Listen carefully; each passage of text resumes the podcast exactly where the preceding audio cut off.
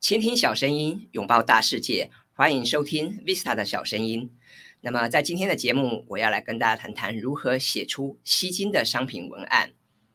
这几年，我常常在许多的公部门、企业还有大学院校教文案写作，所以我也知道很多人对文案写作是充满兴趣，或者因为工作的关系需要来写文案。但是说到写文案呢，感觉好像很多人就会觉得哇，一个头两个大哦，要怎么样写出人能够吸引人的商品文案啊？感觉好像很困难。那我们都知道写作嘛，啊，小学老师都教我们起承转合啊，但是真正要开始写的时候，你就会发现好像不是这么简单哈。所以今天我们就来聊聊，要怎么样能够写出吸睛的商品文案。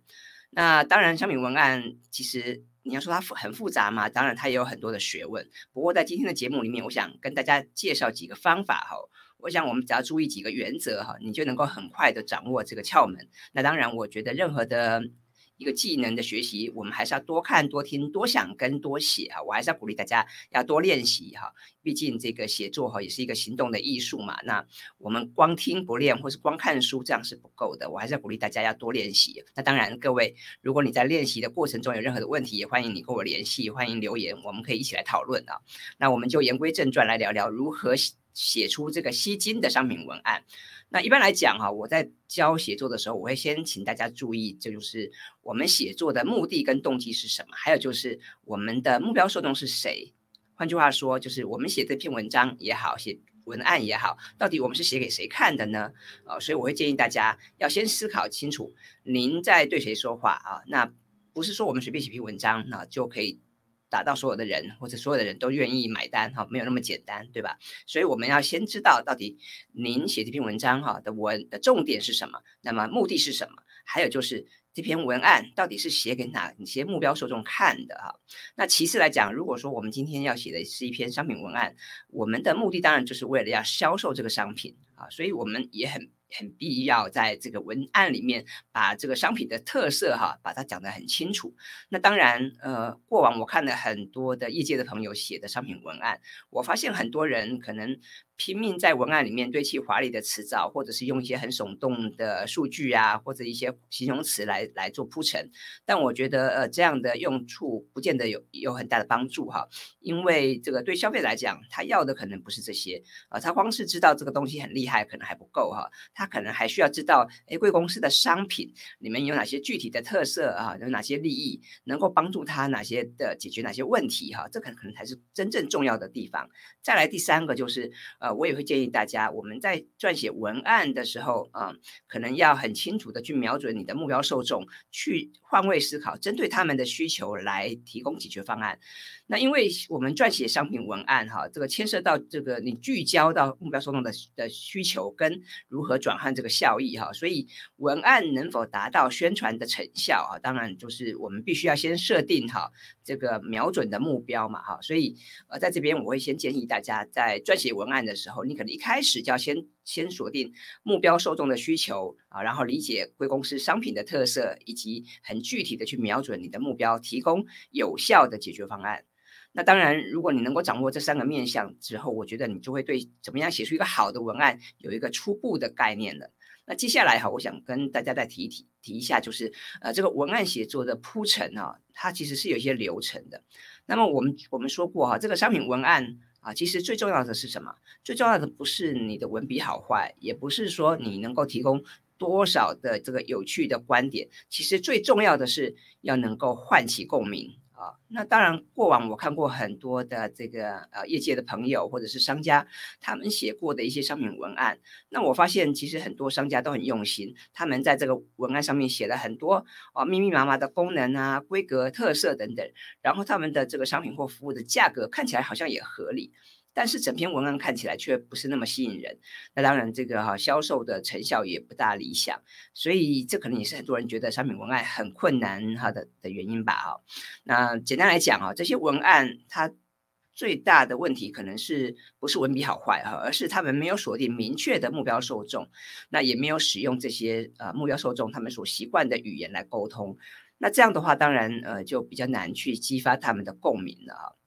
那第二点就是嗯。我也会建议大家，就是我们不要只是在宣传哈上面下功夫，我们要去深入的了解这些潜在顾客他们的困扰跟他们真正的需求。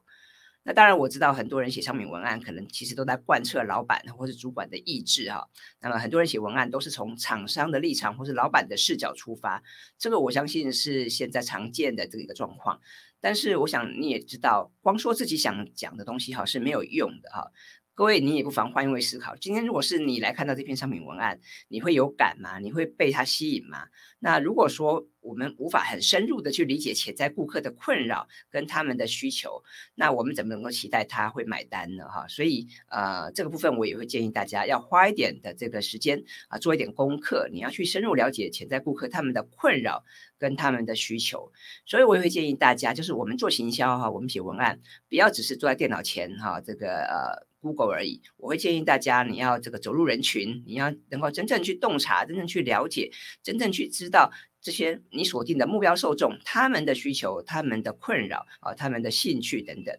那再来就是说，呃，我们要为这些潜在的顾客哈，所谓的目标受众带来具体的解决方案跟实际的利益啊。那因为你了解了他们的需求，了解他们的困扰之后，当然你就可以顺势带出贵公司所提供的一些解决方案嘛。那举例来说，如果你现在想要推销一款手机啊，或者是一款电动牙刷，那么你不要只是讲这个手机或电动牙刷的功能，你可能要谈谈大家对于手机的需求。或者是大家在选购电动牙刷时候常见的困扰等等啊，那你要强调这个购买哈或使用之后，可以为这些消费者带来的具体的利益。那这样子的话啊，你我们才能够去强化目标受众他们的动机，还有他对我们的信任关系。所以这个呃，撰写商品文案，当然里面有很多的学问，有很多的细节哈，值得我们去关注，值得我们去追寻。那么撰写文案哈，跟这个一般我们写文章哈，写部落格还是略有不同。因为我们写部落格、写文章，你可以抒发心情，你可以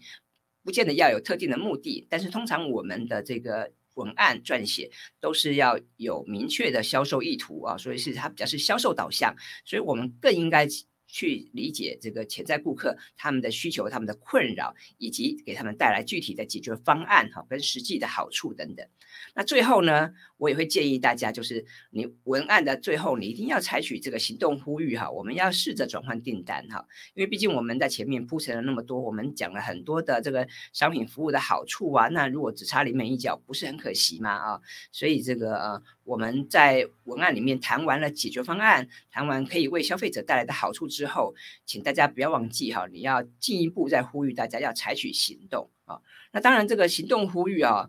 说起来很简单，但当然做起来没有那么的简单。好，那行动呼吁当然它有一些原则。那过往我也写了很多篇有关行动呼吁的文章。那么呃，有兴趣的朋友你可以去搜寻一下，或者是我在 show notes 可以放一些连接给各位参考。那么行动呼吁的设计哈，有几个原则。第一个就是你要简单明了啊。第二个就是要。谈谈具体的好处，那么这样子才能让消费者他看了你的文章，他愿意采取这个行动，而且他会知道说采取这个行动，他要花多少的力气，或者他要呃花多少时间，甚至是他可以得到多少的好处。那么我觉得行动呼吁真的非常重要。我举个例子，比方像嗯，我不知道各位有没有有没有看过这个二零零七年第一代 iPhone 的那个发表会的影片？那么当年这个贾博士哈哇。他意气风发，然后他在这个 iPhone 发表会上面谈了他们苹果公司哈重新发明手机，然后他们还这个介绍了很多 iPhone 划时代的一些新的这个发明哈。那当当时我记我看这个影片哈，我也很受感动，然后我看到那个与会的观众大家也都沸腾了感。但是这个影片虽然这个哈很精彩，这个 iPhone 发表会虽然这个很成功，但是我也注意到贾博士他不是只有把前面的这个呃简报把它。把他讲完，或者是他提供一个很好的体验，不是这样而已哦。贾博士他还自己还身兼业务员哦，他还鼓吹这个与会的观众要赶快去买 iPhone 手机哈。那么，所以我觉得，呃，这的确是一个不错的示范。我也推荐大家，如果你没有看过这个这段二零零七年的 iPhone 发表会的影片的话，也欢迎你去 YouTube 找一下啊。我觉得蛮蛮值得一看的哈。那所以我觉得我们在写文案的时候，你光是谈产品的特性哈、规格、功能还不够。我们还需要去在文案里面去植入强而有力的这个行动呼吁啊。那要怎么样去写这个行动呼吁哈？我有几个建议啦哈。第一个，你可以讲好处嘛，就是你要设法去触动目标受众他们的需求，让他们也会想说，哎，我也要也要拥有一个这样的商品。再来一点，你当然可以从这个比较新闻性的角度切入哈，可以多去谈谈以前从所未见的新事物，让大家感受到这个不同的地方。或者您也可以结合时事或节庆的话题，这也是一个不错的做法。再来第三点是激发好奇心。那我觉得我们可以多从这个商品或这个产品本身哈有趣或特别的地方讲起。就像刚刚我们提到这个贾博士在推推他第一代的 iPhone 嘛，他说。啊，we reinvent the phone 啊，我们重新发明手机，因为我们都知道这个手机其实并不是苹果公司所首创的嘛，在之前还有像 Nokia、Motorola 等等公司，他们都做了手机，但是苹果公司的手机有什么不一样呢？哈，他就说我们重新发明手机，因为我们把三个东西啊结合在一个手机里面，那这样子当然可以勾引大家的好奇心，所以后面他在做行动呼吁的时候，当然很多人就觉得对，那我要立刻拥有，我要赶快去买 iPhone 手机哦。所以在这个地方，当然我会建议大家，就是我们要多讲好处，构思新闻点，还有激发好奇心。那当然啊，我们谈说要撰写这个吸金的文案，我觉得我们平常也应该。多去观摩啊其他人的一些作品啊，然后去看看别人的优点，那进而找出一些差异性，然后来经营出你个人啊或者是贵公司与众不同的风格。那像是这个全联福利中心啊，或是故宫精品啊，或者是虾皮电商啊等等哈，这些不同的这些粉丝专业啊，或者不同的这些商家，他们的这个文案都写的不错啊，所以各位也可以去参考一下哦。那最后我想总结一下啊，就是对于这个文案撰写的思考。我会建议大家，就是嗯，你在开始打开电脑啊，开始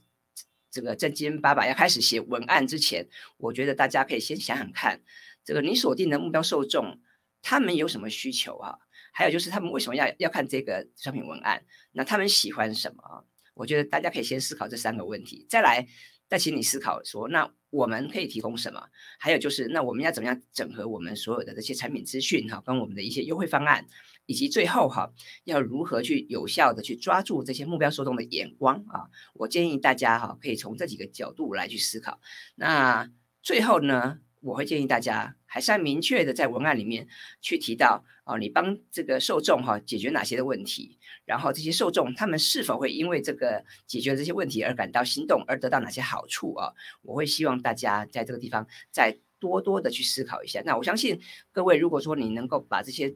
地方哈都能把它想得很周延的话，啊，对于你的文案的撰写一定会有很大的帮助哦。那最后关于这个撰写的策略，这边我也可以提供三个小建议哈，就是第一个，你可以用问题来驱动哈，也就是你去谈一些这个跟目标受众息息相关的议题哈，然后最好是那些他们感受到急迫性的议题或者问题，还有就是你能否呢帮助他们的找到解决方案。那第二个是你可以用利益来驱动哈，那但用利益驱动的话，当然就是你要提供很明确的这个啊好处，那么。要让对方能够觉得说这个怦然心动哈，还有就是要让他们知道采取行动可可否真的得到这个好处啊？那最后当然就是情感驱动，我们也可以用情感面来出发，因为我们人是这个情感的动物嘛哈，所以你能够设身处地的理解受众的想法跟困扰的话，你当然就能够拆解他们的痛点啊、爽点或者痒点等等，那也可以善用换位思考的方式来争取共鸣。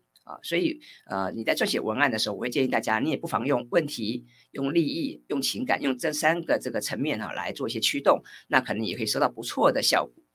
好，那以上哈就是呃今天关于提到如何写出吸睛的商品文案啊，我提供了一些建议跟我自己的做法啊，那也希望会对你有帮助。那么当然，如果您对于这个文案写作或内容行销哈，还是有一些问题或者有一些任何的想法的话，也欢迎你随时留言跟我联系。那我们可以一起来研究看看怎么样帮助你哈，把这个文案写得更精彩，让这个文案哈可以吸引更多的这个目标受众啊。